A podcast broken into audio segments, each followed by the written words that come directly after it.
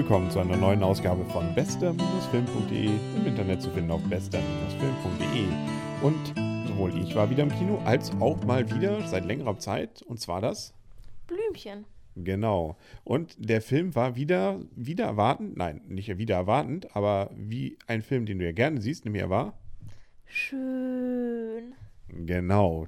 Die Rede ist nämlich von Goethe, erstens mit OE geschrieben und zweitens mit Ausrufezeichen. Klingt ja erstmal, wenn man sich überlegt, gehe ich ins Kino, nach einem Historienschinken und nach etwas, was man eigentlich sehen will. Ja, ich war auch ein bisschen skeptisch. Ich hätte ganz gerne heute einen Liebesfilm geguckt, was schönes, schnulziges, romantisches. Und haben wir die richtige Auswahl getroffen. Ja, und selbst ich als Mann muss sagen, es war ein netter Film. Also, man kann ja jetzt mal ganz kurz erzählen, wo es geht. Es geht nämlich um einen Sommer mit Goethe, und zwar einen Sommer der Liebe. Er verliebt sich in die Lotte der ein oder andere, der mal im Deutschunterricht aufgepasst hat, hat vielleicht schon mitbekommen, da geht es ja um eine etwas unglückliche Liebesgeschichte, die dann ja dazu führte, dass er schließlich die Leiden des jungen Werther geschrieben hat. Ja, und um darum geht's. Und das ist recht mainstreamig dargestellt, fand ich. Ja, auf jeden Fall. Also es, man muss nicht unbedingt ein Faible für Goethe haben oder für die Sturm- und Drangzeit, ähm, um diesen Film gut zu finden, sondern es ist ähnlich eigentlich ein Film für ähm, auch für Mathematiker. Ja, genau. Und alle anderen. Und zum Beispiel auch Juristen. Er ist ja, hat ja Jura studiert, beziehungsweise studiert dort weiter oder ist im Referendariat unter anderem in Wetzlar. Und ähm, die nennt es ja dann immer die Sturm- und Trankzeit. Ja, einer also dieser Anlehnungen an die heutige Zeit, das merkt man nämlich an vielen Stellen, der ist so ähnlich gemacht, so auf ein bisschen Pop-Art, na, Pop-Art ist übertrieben, aber so als Popstar wird er dann gegen Ende ja sogar dargestellt, so wie Amadeus vielleicht und ein bisschen wie auch Shakespeare in Love, also sehr ein bisschen mit Anlehnung an die heutige Zeit, aber spielend eben im 18. Jahrhundert. Und das fand ich, ist hier wieder ziemlich gut gelungen. Also es macht wirklich Spaß, den Film zu sehen. Und selbst wenn er nicht Goethe wäre, hätte es noch Spaß gemacht.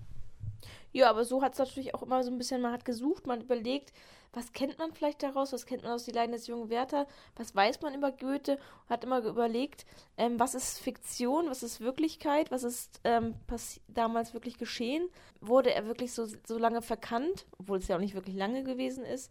Ähm, man hat eigentlich immer die ganze Zeit überlegt, so was konnte man aus dem Deutschunterricht noch rauskramen, was nicht, und es hat es auch interessant gemacht und es hat auch wirklich Lust gemacht, ähm, danach zu recherchieren.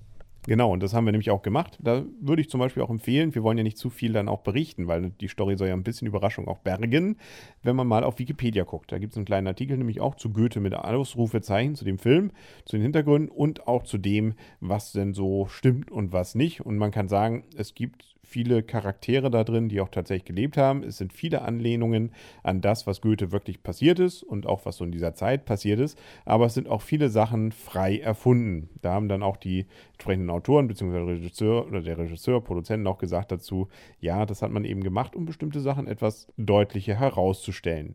Hm, ich will da auch nicht zu viel verraten. Ähm, es gibt da eine Szene, die ist definitiv nie so passiert, aber sollte so ein bisschen auch symbolisch das darstellen, was dann wirklich in Goethe vorgegangen ist. Das ist dann kritisiert worden. Ich kritisiere es nicht. Ich fand, das war eine richtig runde Sache. Und dann soll wohl irgendwo noch ein Komparse mal auf der einen und mal auf der anderen Seite gewesen sein. Okay, geschenkt. Ich denke mal, sowas gibt es viel davon.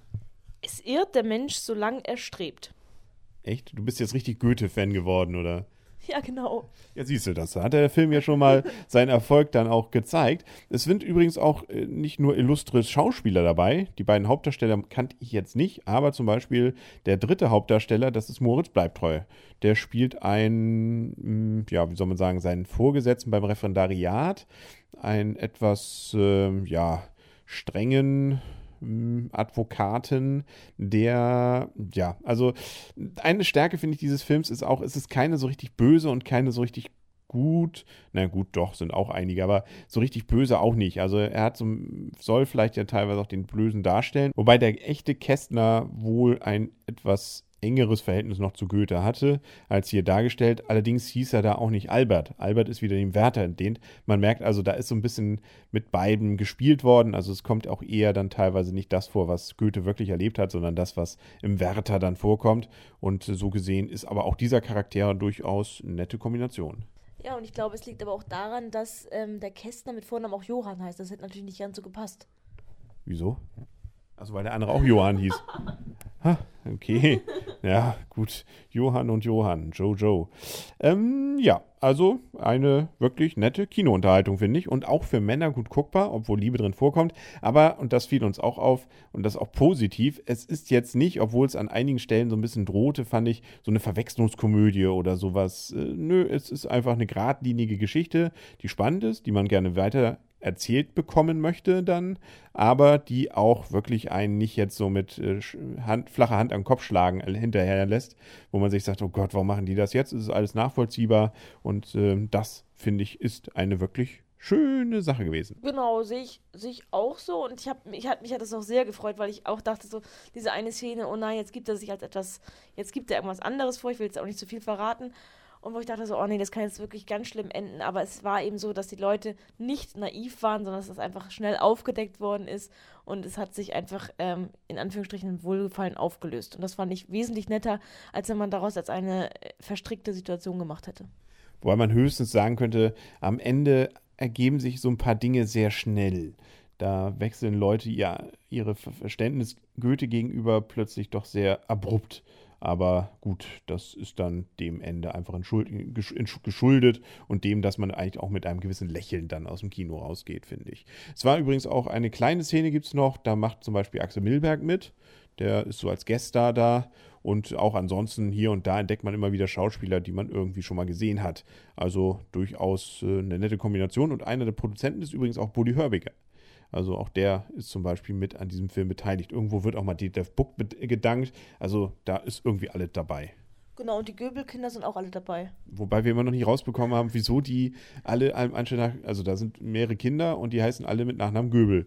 Warum die jetzt da, muss wohl eine Schauspielerfamilie sein. Ich nehme es auch mal an. Ich habe jetzt ganz versucht, ganz kurz versucht zu recherchieren. Also es scheint keine Beziehung gewesen zu sein, zumindest auf den ersten Blick, obwohl man das ja nie genau weiß. Und die eine von den Göbeln-Geschwistern hat auch schon bei Hanni mitgespielt. Guck an. Aber es ist eben nicht sowas wie bei Till Schweiger-Filmen, wo dann auch irgendwie so die halbe Familie mitmacht, um nicht zu sagen die ganze.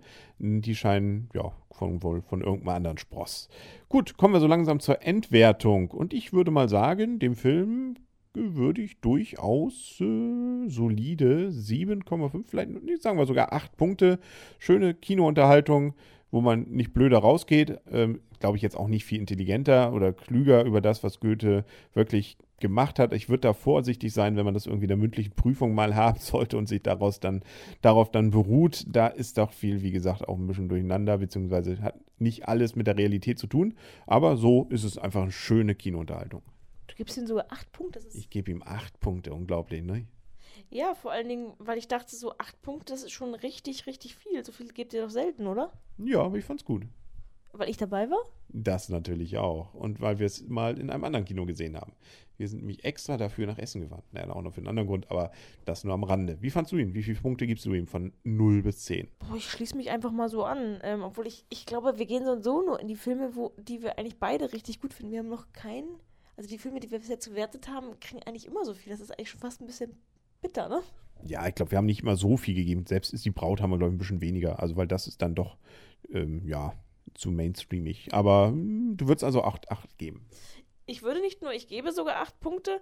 Und ähm, vor allen Dingen, weil ich eben auch Lust auf diese Zeit bekommen habe, komischerweise.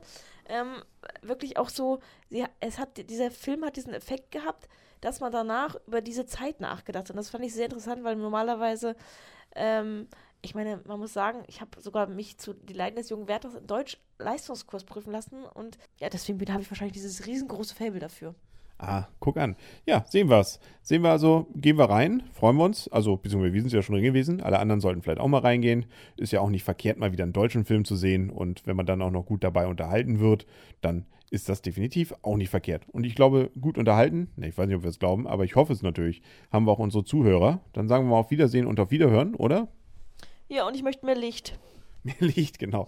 Das große Zitat von Goethe. Das kommt hier aber nicht vor, weil das endet ja in seiner Jugend. Das war sein Zitat, das ja angeblich er auf dem Sterbebett gesprochen hat. Und wir sagen, ja, auf Wiedersehen und auf Wiederhören. Ich wollte, hat es ja schon mal anbegonnen. Hier bei bester-film.de im Internet zu finden auf bester-film.de. Der Henry. Und das Blümchen. Und tschüss. Und wie war der Film nochmal?